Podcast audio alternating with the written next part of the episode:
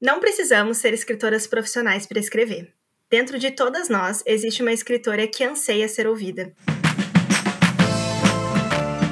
Oi, eu sou a Mari e eu tô lendo O Segredo do Meu Turbante de Nadia Gulan e Agnes Hotchkiss.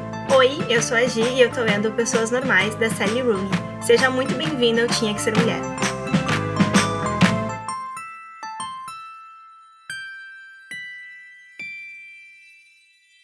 O episódio de hoje está bem diferente dos anteriores. Se você já ouviu alguns episódios anteriores, deve saber que rolou o workshop O Nascer da Escrita.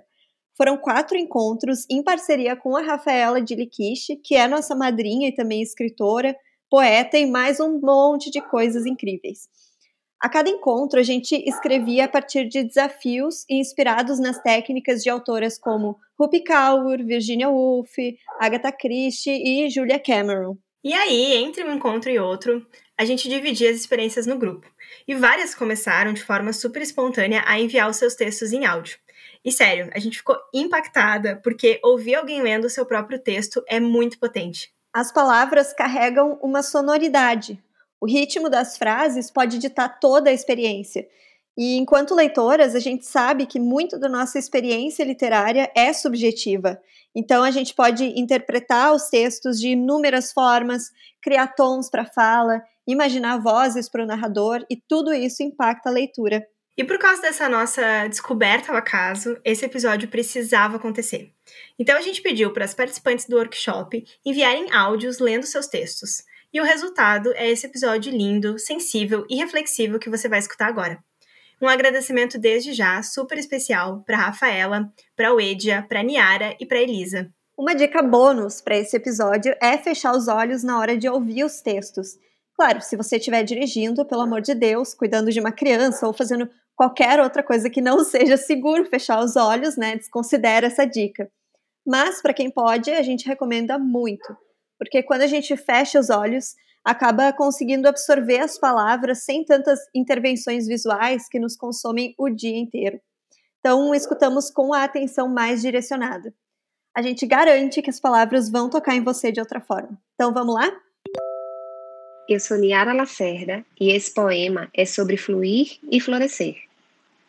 Florescer é fluir no fluxo das circunstâncias, fluir do instante do agora para a próxima esperança é largar um instante que usei para aproveitar o próximo que pouco sei. Fluir é escorregar entre momentos, navegar entre desafios e sentimentos. Florescer é aceitar, sentir soltar, é pausar o que se quer para presenciar o que a vida queira dar. Fluir é deixar o tempo levar, é saber resolver na breve realidade do ser, é se manter calmo para entender que existe um incessante morrer e renascer. Nem somos, nem temos, só estamos a transformarmos. Fluir é aprender a florescer em cada instante que chegarmos. Que lindo, Niara! A gente começou bem esse episódio com essa mensagem que eu acho que deveria ser o meu despertador, sabe, Mari? Para ouvir todos os dias de manhã e entender que a vida é isso: é fluir e florescer. Quando a gente analisa o tempo da natureza, acaba aprendendo muito sobre o tempo que a gente insiste em avançar na nossa vida, né? A gente não deixa o tempo passar, assim, no tempo dele. Inclusive, eu ando percebendo que tô simpatizando mais com as flores nos últimos anos. Quando eu era, tipo, adolescente e tal, não dava muita atenção para elas e eu ouso dizer que eu não gostava, sabe? E agora, às vezes, olhar para uma flor me traz muita coisa, sabe? Tipo, super profundo. Eu, inclusive, às vezes pinto flores com aquarela. Tô nesse momento da vida. É isso que eu faço, às vezes, num sábado de tarde, sabe? Pintar flores em aquarela. E, gente, eu juro que eu tô sóbria. A gente tá gravando esse episódio num sábado de tarde. E se a gente não tivesse gravando, provavelmente eu ia estar tá pintando flores em aquarela, sabe, Mari? É, eu só, eu só não sei, assim, por que que tu deveria estar sóbria num sábado de tarde, sabe? Mas, ah, é. mas pode ficar bêbada de chá verde também, né? Estamos aceitando. Obrigada. Uhum. E Niara, sério, muito incrível. Fluir é florescer e florescer é fluir, né? As duas coisas estão muito conectadas. E o quanto, às vezes, como a Gi falou, a gente impede né, que, que a vida flua naturalmente. A gente sempre quer as coisas para ontem e tudo tem o seu tempo para acontecer Eu acredito muito nisso, que as coisas acontecem no momento certo e no momento que precisam acontecer. E é nosso desafio continuar seguindo no fluxo da vida e aprendendo com todos os desafios, alegrias e tristezas. É sobre entender também que nem sempre vai estar tá tudo bem, né? A gente precisa seguir e quem nos mostra isso é a Uedia. Oi Mari, oi Gi, meu nome é Uedia e vou ler para vocês o texto. Tudo bem? Não sei vocês, mas sempre fiquei pensando sobre essa frase. Tudo bem? Esses últimos tempos tenho pensado ainda mais. Tudo bem é uma pergunta tão difícil que a gente fica meio sem jeito de responder. Ou respondemos com um sorrisinho amarelo tudo, ou somos grosseiros e dizemos nada tá bem. Eu particularmente acho que a frase deveria vir acompanhada de um termômetro, tipo, tudo bem? De 0 a 100. Ajudaria bastante a nossa resposta. Hoje eu estou 80, hoje eu estou 30. Antes de qualquer revolta, reforço que não estou criticando quem fala tudo bem. Entendo que é apenas uma forma educada somada ao simples oi. Entendo que nem sempre queremos mesmo saber sobre a outra pessoa. Ah, eu só estava querendo ser gentil. Ok, tudo bem.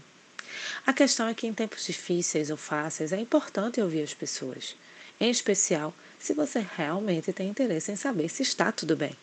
A vida não é uma dualidade do tudo bem ou nada bem. Vivemos em uma montanha russa de emoções e sempre teremos algumas coisas que estão bem e outras nem tanto. Então vamos praticar mais a empatia.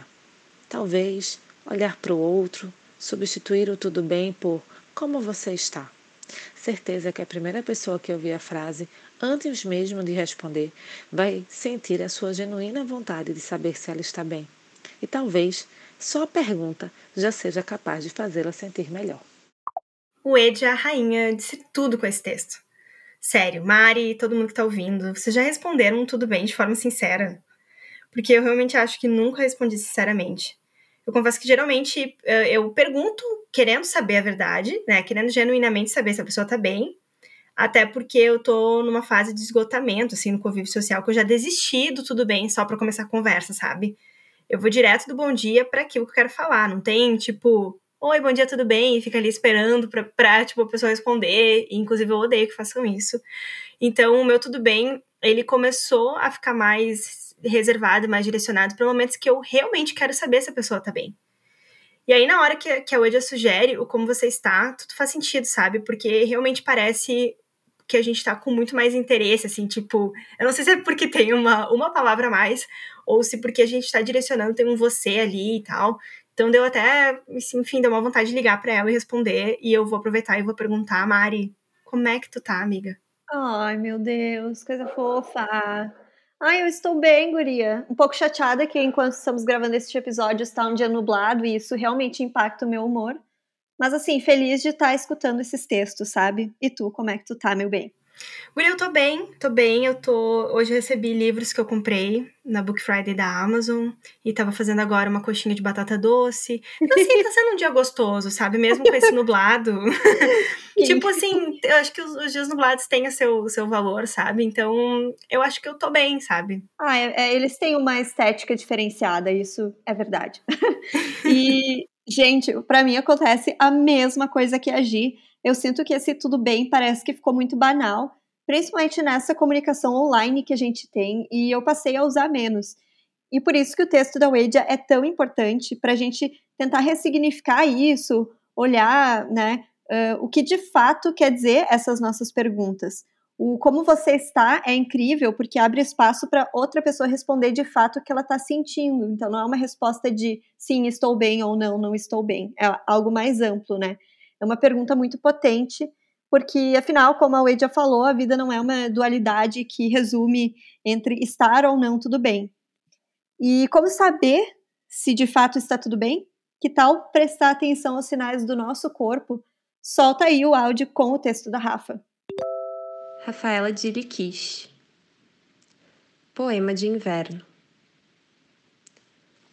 Erga-se, disseram meus ombros. Você nunca esteve sozinha.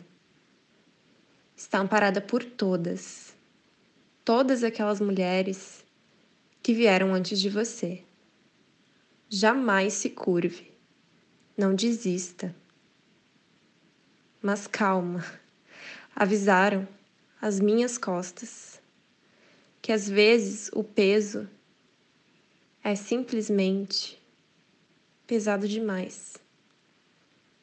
E você não precisa, nem deve nunca, carregá-lo sozinha. Veja, pontuaram os meus olhos, que, sobretudo, há amor em cada ser, até mesmo os mais odiosos. Há de se ter compaixão deles. Mas também não engula tudo, suplicou a minha barriga. Solte. Solte o que e quem faz mal e me permita digerir a vida com suavidade. E como encontrar esse equilíbrio? indagou a minha mente confusa. Eu sou sempre a resposta, sublinhou meu coração. Gente, os poemas da Rafa me abraçam, tipo, da mesma forma que os poemas da Rupi Kaur, sabe? Aliás, um dos nossos primeiros episódios aqui no Tinha Que Ser Mulher foi sobre a Rupi e a Jhumpa Lahiri, vale a pena escutar. Mas voltando pro poema da Rafa, é tão importante ouvir que a gente não precisa carregar o peso do mundo sozinha, sabe? Porque parece que nós, mulheres, a gente tem essa tendência de querer resolver tudo, de arrumar o mundo como se fosse mais uma das nossas milhares de tarefas domésticas. Né? Simone de Beauvoir também já, já explica, né? a gente está vendo o segundo sexo conjunto, né? E a Rafa também está vendo. E a gente vem se refletindo muito sobre isso, sabe? Como é que a gente vai digerir a vida com suavidade desse jeito, quando a gente tenta carregar tudo, sabe? Tipo, é impossível viver de forma leve se a gente tá sempre tensa. E isso com certeza vai impactar em vários aspectos, né? Se a gente não consegue relaxar, a gente não consegue aproveitar os momentos, porque a gente tá sempre muito cheia de ansiedade. Enfim, para mim, o, o, texto da Rafa, o poema de inverno, é um convite para pausar. E eu também senti esse abraço, Gi e Rafa. É muito bom ouvir esse recado de não carregar tanto peso, né? De deixar aí aquilo que não nos faz bem. Porque para nós mulheres sempre existe mais peso e mais pressão. E na medida em que eu fui escutando áudio, eu percebi que os meus ombros não estavam relaxados. E aí tentei fazer esse exercício de soltar a carga, sabe? É realmente muito potente como o corpo nos dá sinais para desacelerar, para pegar mais leve. A ansiedade, ela é muito forte e esse movimento de escrita e de escuta também uh, é super importante para ter uma pausa e um minuto de reflexão para retomar o fôlego. E com esse texto da Rafa, o que a gente tira é o ensinamento de que quando a gente pausa, coisas incríveis acontecem. Até mesmo uma pausa para escrever pode resultar em algo incrível, como esse texto da Elisa. Oi, gurias, tudo bem? Aqui é Elisa e eu vou falar sobre o texto que a gente fez como desafio de fotografar algo e escrever, então, um texto sobre essa fotografia. O meu texto, então, é sobre uma foto de um copo com água que eu tinha ao meu lado no, durante o encontro. E isso me trouxe, enfim, uma inspiração para escrever sobre isso. Às vezes sou só um copo vazio. Mesmo assim, ainda tenho meu brilho. Ainda me faço reflexo, luz. Por vezes, me sinto cheio. A água fria que de mim escorre, o chá amargo que me consome, o leite doce que me aconchega Assim como me encho, me esvazio. Como me beijam os lábios, me faço esquecido. Na pia de restos, sabão e água. Minha morte é o partir, o caco que fere, a vida que se despedaça. Meu sucesso é a casa cheia, limpo e elegante na mesa posta. Sou objeto e também metáfora. Para mim, pouco importa se meio cheio ou meio vazio. Me completo em qualquer quantidade. Minha missão é manter e servir, é fazer sorver, é matar a sede, desaguar o choro. Sou um meio termo, não tão acolhedor quanto uma xícara, nem tão frio como taça. Sou simples. Sou copo, útil e comum, por vezes até descartável, mas sempre me faço presente. Se meu conjunto se separa, Sigo só até ser substituído, ou enquanto meu vidro se mantém firme. Saiba que já foi areia. Já senti o pisar e o sol de um dia quente. O mar já me levou e me trouxe, até ser copo. Talvez meus cacos virem taças, vaso ou janela. Por enquanto, sou copo. E isso me basta. É tão potente quando a gente consegue enxergar e refletir a partir de algo tão simples. Sério, Elisa, eu nunca mais vou olhar para um copo d'água da mesma forma. Inclusive, tem um copo aqui do meu lado, já tá, a gente está se olhando diferente. E realmente não é só um copo d'água, né? Mas é, é rotina, é sede, é luxo para uns e é algo indiferente para outros. Eu sinto que são esses momentos que a gente ganha quando se permite pausar e observar, quando a gente se provoca a viver menos no automático, sabe? Sério, genial, Elisa. Eu fiquei toda arrepiada ouvindo esse texto, porque ele realmente transforma algo muito simples em extraordinário. E eu adoro textos cheios de metáforas, porque elas são muito tocantes, assim como essa reflexão que a Elisa fez. Me fez pensar o quanto nós somos diversos, né? A gente pode ter cacos de vidro que machucam, a gente pode servir de aconchego com leite quente, ou ser um copo meio cheio ou meio vazio. Sério, muito sensacional. E falando em copo com água, sabe onde ele é muito necessário? No deserto ou na quarentena. Porque afinal tem um motivo que nos faz viver meio que no automático e sem pausas há um ano e meio, né? Então solta aí o texto da Wedia. Vou ler para vocês a quarentena, quer dizer, a quarentena quando eu achava que ela só ia durar 40 dias. 40 dias. Esse foi o tempo que Jesus caminhou no deserto exatamente o tempo que estamos em isolamento, que estamos no nosso deserto. Longe das pessoas que amamos, sem poder abraçar o outro, 40 dias. Meu deserto é solitário, faz calor. Tenho momentos de cansaço e de alegria também. Às vezes encontro oásis no caminho que me faz sorrir e recordar de momentos quando eu não estava no deserto.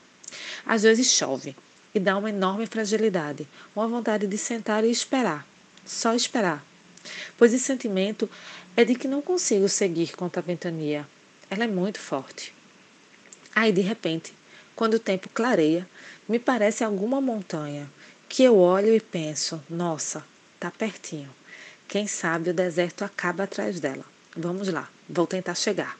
E sigo caminhando, imaginando o lindo mundo que está atrás daquela montanha. A quarentena é um deserto. Gente, perfeita essa definição. O Edia, senhora arrasou. E realmente a gente uh, tá vivendo, né, essa caminhada solitária com altos e baixos, com momentos de sede, com momentos que a gente encontra água. E talvez agora a gente veja uma luz no fim do túnel, né? Talvez o fim do deserto seja a vacinação avançando no país, né? Precisamos falar sobre isso. Precisamos também, a gente fez um episódio né, no início da, da, quarentena, falamos muito de quarentena ao longo de todo esse tempo, mas também a gente talvez já veja esse fim do túnel, esse fim do deserto, porque nós estamos nos vacinando. Eu já tô com duas doses, a Mari já tomou uma dose, os nossos pais já estão vacinados, então, enfim, talvez esse seja um, um momento de a gente também sentir um pouco de tirar um pouco esse peso de quarentena, sabe? Inclusive tá rolando, né, esse vídeo meio viralzinho e a Mari fez um, uma adaptação muito boa no nosso Insta, arroba underline, tinha que ser mulher pra quem não viu. Do tipo, era só pra ser 15 dias e daí as pessoas falam um monte de coisa boa que aconteceu. E, enfim, né, temos, temos coisa boa para falar dessa quarentena complexo, né? Bem complexo, porque não, não, se a gente pudesse apagar esse momento, a gente apagaria. Não foi bom ter morrido tanta gente.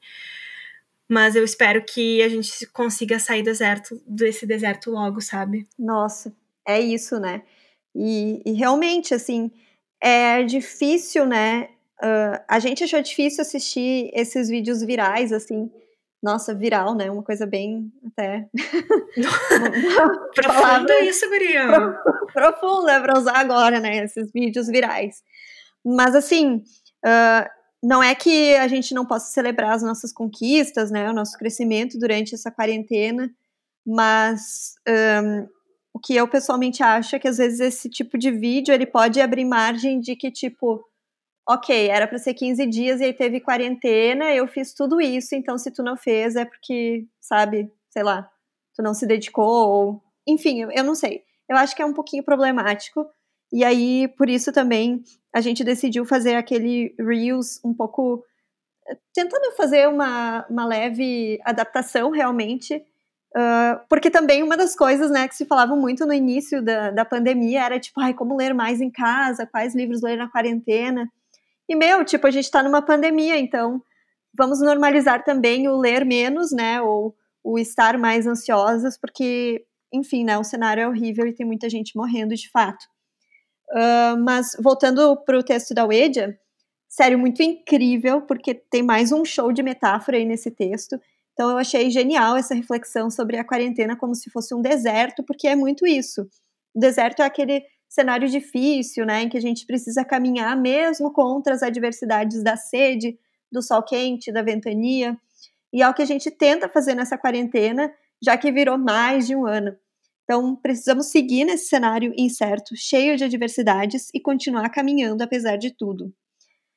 E algo que vai marcar a nossa travessia no deserto ou na quarentena é a máscara, né? Começamos improvisando com tecido, os jornais noticiavam dicas de como fazer com panos em casa, e hoje a gente já encontra opções mais seguras como a PFF2 e a N95. A máscara é a nossa companheira no deserto e pode ser muito mais do que um simples objeto. Vou ler para vocês o texto é, que não tem título, mas é sobre a máscara. Ela que chegou para cobrir nossa boca. Sim, tantas vezes que poderíamos ter voz e não usamos. Tantas vezes que poderíamos nos expressar, preferimos manter a política da boa vizinhança. Agora temos algo cobrindo nossa boca e abafando a nossa fala. Qual a diferença? Já tínhamos nossa fala abafada. Sorria e acene, frase pronta de Miss. Agora ela cobre o nosso sorriso também. Talvez seja uma boa, assim não precisamos forçar um sorriso que o coração não deseja. Ela também cobre o nosso nariz, como conseguir respirar aqui dentro? É pequeno, é apertado. Talvez seja fácil. Várias vezes foi preciso respirar ares tão tóxicos que me acostumarei rápido. E agora, como ouvir uma pessoa sem olhar para ela? Logo nós, que estamos sempre olhando em direção ao celular, que estranho manter o contato visual, melhor desviar. A máscara chegou para substituir tantas e tantas máscaras que usamos diariamente. Quando a pandemia acabar, e essa for a máscara liberada, será possível jogar as outras fora? Será que já joguei as minhas? É real. A máscara acaba substituindo outras máscaras que a gente já usa, principalmente nós mulheres. A gente já, a gente já o próprio fato de a gente ter que usar maquiagem, de a gente se arrumar, de a gente criar um personagem quase toda vez que a gente vai sair de casa, não deixa de ser uma máscara, né? E eu, eu lembro, assim, dos, nos primeiros dias de uso de máscara, o quanto eu me sentia aliviada por não precisar passar maquiagem, porque, tipo, quase não aparecia mais o meu rosto, sabe? É bizarro o quanto a gente enxerga um alívio em uma coisa que é tão ruim, mas porque a gente realmente tá sempre usando outra máscara, que é a maquiagem, sabe? Então a gente acaba dificilmente se sentindo confortável para sair de casa dentro desse dessa sociedade que espera que a gente sempre esteja bem, né? Que a gente sempre esteja arrumado, maquiadas, e daqui a pouco alguém nos vê com uma olheira, que é uma coisa super comum, e vai tipo, nossa, tu tá bem. Então, amiga, você anda dormindo? Sim, eu ando dormindo, sabe? Mas eu tenho olheira, né? Porque pessoas normais têm olheira, mulheres têm olheiras. Então, é, é muito louco, assim, o quanto eu, para mim, pelo menos, durante esse período de uso de máscara, eu ressignifiquei bastante o meu uso de maquiagem e, e eu não sei ainda como vai ser quando não precisar de máscara mais para sair na rua, se vai voltar aquela pressão por usar maquiagem ou se eu vou continuar me sentindo confortável, sabe? Até porque agora a gente tem esse, esse essa questão assim que é de ficar imaginando o rosto das pessoas, sabe? Pelo menos eu fico, quando eu vejo alguém de máscara, eu fico tentando imaginar o rosto. Inclusive, eu, muita gente que eu converso às vezes fala que todo mundo fica mais bonito de máscara porque a gente imagina a pessoa com o rosto meio simétrico, sabe? Tipo, qual seria o acabamento perfeito daqueles olhos? E aí a gente se surpreende porque nós temos, nós não somos simétricos, né? Então, Tipo, quanto para algumas pessoas todo mundo acabou ficando meio feio. É muito louco a gente vai ter que ressignificar, enfim, como a gente enxerga o rosto das pessoas, né? E também a questão dos sorrisos, porque a gente se acostumou a ver o sorriso das pessoas pelos olhos. Então, enfim, às vezes eu tenho alguns sonhos que, que eu tô saindo de casa e aí, tipo, eu percebo que eu tô sem máscara, sabe? Eu tenho com muita, muita frequência esse pesadelo e eu não sei, eu já tô meio obcecada com a máscara, sabe? Mas realmente eu, eu gostei muito de refletir sobre ela ser um substituto, porque acaba que ela também pode ser vista como uma censura, né? Como, como algo que a Wade trouxe de abafar as nossas vozes. Genial, assim. É, é muito parecido com o texto uh, do Copo d'Água, porque é a gente refletindo profundamente sobre um objeto que acaba sendo banal no nosso dia a dia, né? Exatamente. Nossa. Sério, perfeita observação e muito perfeito esse texto, né? Eu lembro quando, quando a Wedia leu esse texto no encontro do nosso workshop, foi muito gostoso escutar ele de novo. A gente sabe da importância da máscara em termos práticos nessa pandemia, né? Ou pelo menos as pessoas deveriam levar a sério a importância da máscara. Uh, mas realmente é um objeto que nos faz refletir muito além da proteção contra o vírus, né? Então, é muito mais sobre as máscaras que nós, seres humanos, temos por natureza, né? E até diria mais, uma variedade de máscaras, né, com cores, tamanhos, estampas diferentes, porque é assim mesmo. A gente tem máscaras que são específicas para quando estamos com família, amigos ou desconhecidos ou colegas de trabalho. Então, é do ser humano, a gente veste essas máscaras em diferentes ambientes e contextos. E quem sabe, né, descobrir o que está por trás dessas máscaras faça a gente também se conhecer e se perdoar e se amar mais. Entrou a máscara e saiu o quê, gente? Ele mesmo, o carnaval. E a Uedia também fez um texto lindo e tocante, refletindo sobre essa festa tão importante aqui no nosso país.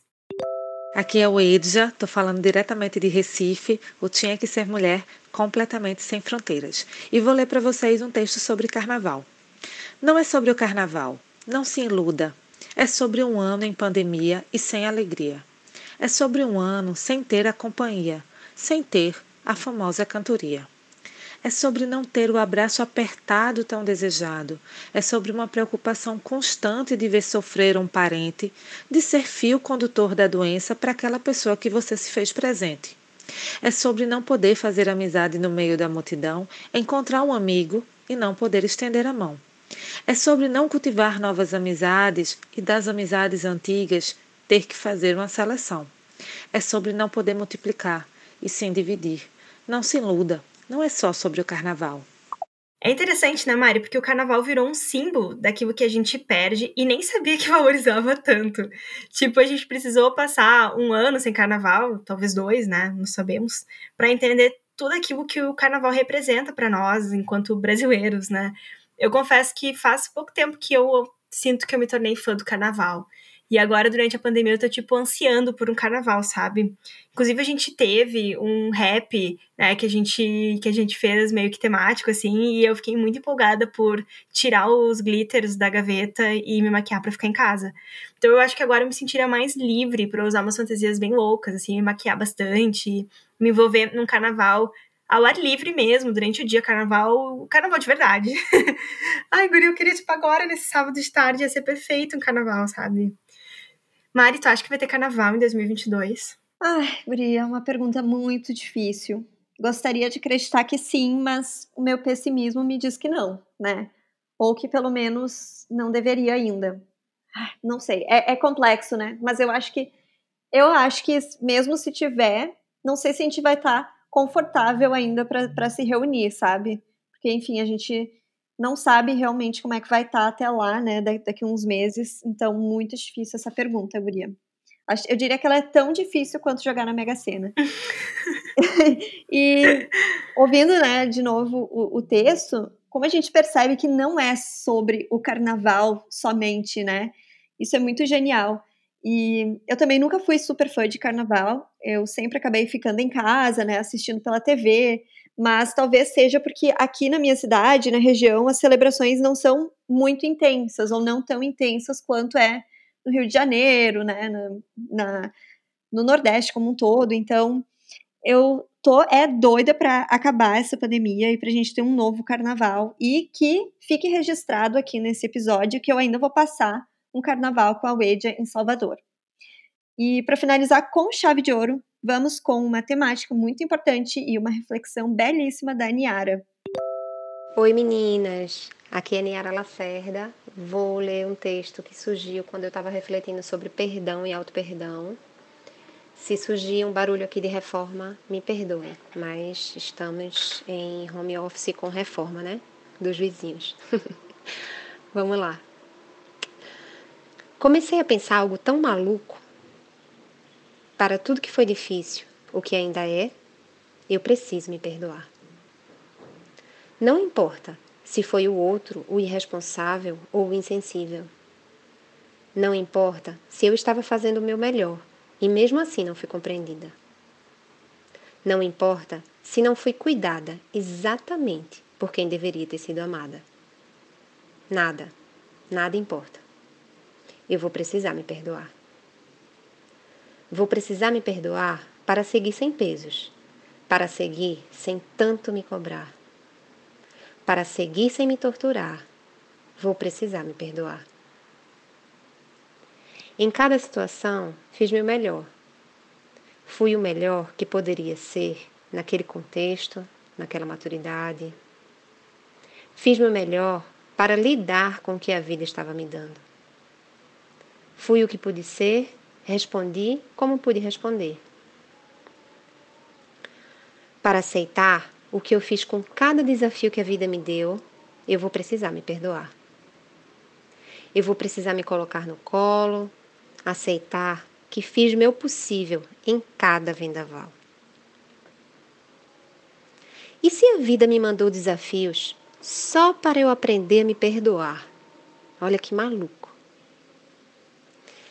Eu me cobro que deveria ter estado mais pronta ou mais esperta em cada ventania. Mas como se aprende e se fica pronta numa vida que não existe treinamento? Não se sabe sobre os ventos.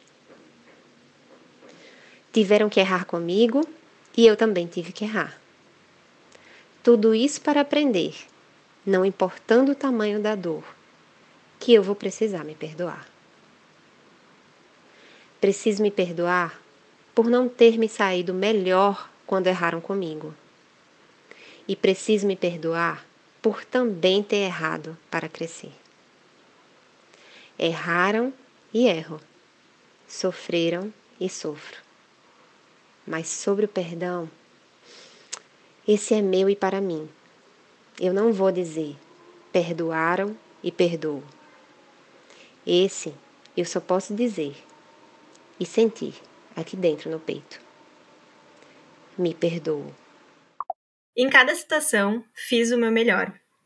E é sobre isso, sabe? A gente exige tanto, tanto, tanto de nós nós sempre somos muito críticas, muito rígidas, a nossa autocobrança é simplesmente absurda. E a gente precisa se perdoar mesmo, Niara. Né? Porque se é tão difícil conviver com outras pessoas sem perdoar, por que, que a gente tenta fazer isso com nós? Né? Por que, que a gente insiste em, em, tipo, permanecer resgatando alguns erros do passado?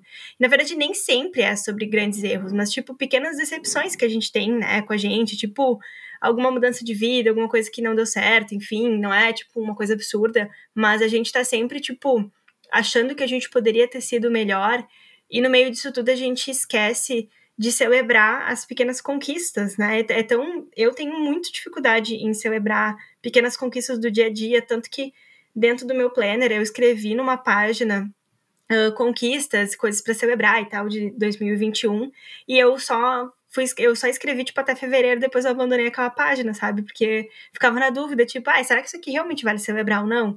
Então, é, é porque a gente tá sempre num, num nível de exigência absurdo, sabe? Exatamente. É muito louco, né? Porque a gente não celebra as coisas pequenas, porque meio que a gente sente que é nossa obrigação fazer essas coisas darem certo, né? E aí, quando dá errado, tipo, pô, nem a minha obrigação eu cumpri, e aí a gente acaba se culpando demais e é muito difícil se perdoar. Mas é muito interessante pensar por esse viés de que, ok, eu fui o melhor que eu poderia ser. Essa frase, ela faz um sentido absurdo, Niara. Eu gosto muito de me enxergar dessa forma e eu faço hoje o meu melhor, o meu possível dentro das situações e dos cenários em que eu vivo hoje. Então, dentro do meu próprio estado emocional e físico também, eu diria. E a gente erra, né? Porque somos humanos. E é óbvio e a gente precisa continuar se lembrando disso. Então, por que, que a gente fica se cobrando como se a gente precisasse acertar toda vez? A autocobrança é algo que pega muito forte em mim, é uma característica forte da, da minha personalidade, e eu tento todos os dias me cobrar menos. Todos os dias, sério. O, eu faço o meu esforço possível naquele dia para conseguir.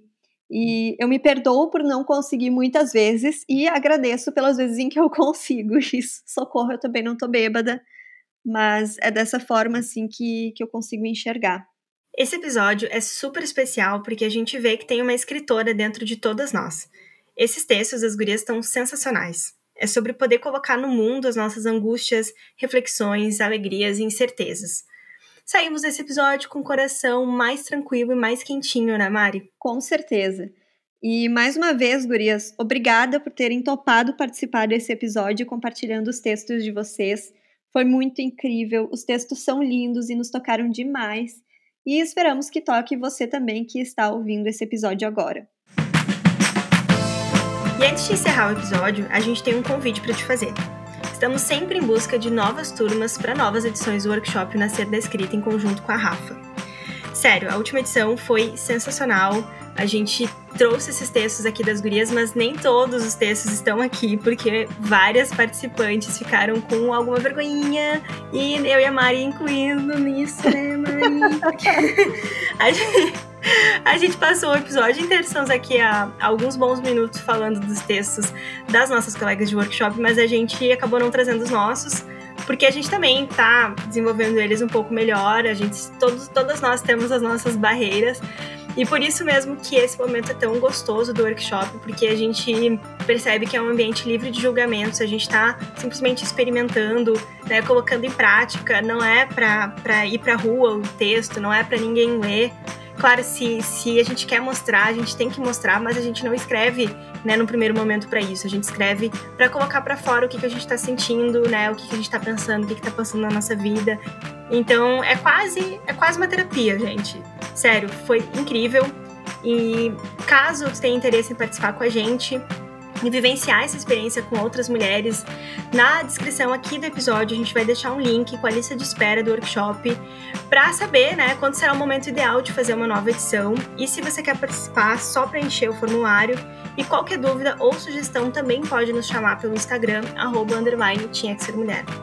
E nosso agradecimento especial, como sempre, às nossas madrinhas que dão sentido a toda a pesquisa e desenvolvimento desse podcast.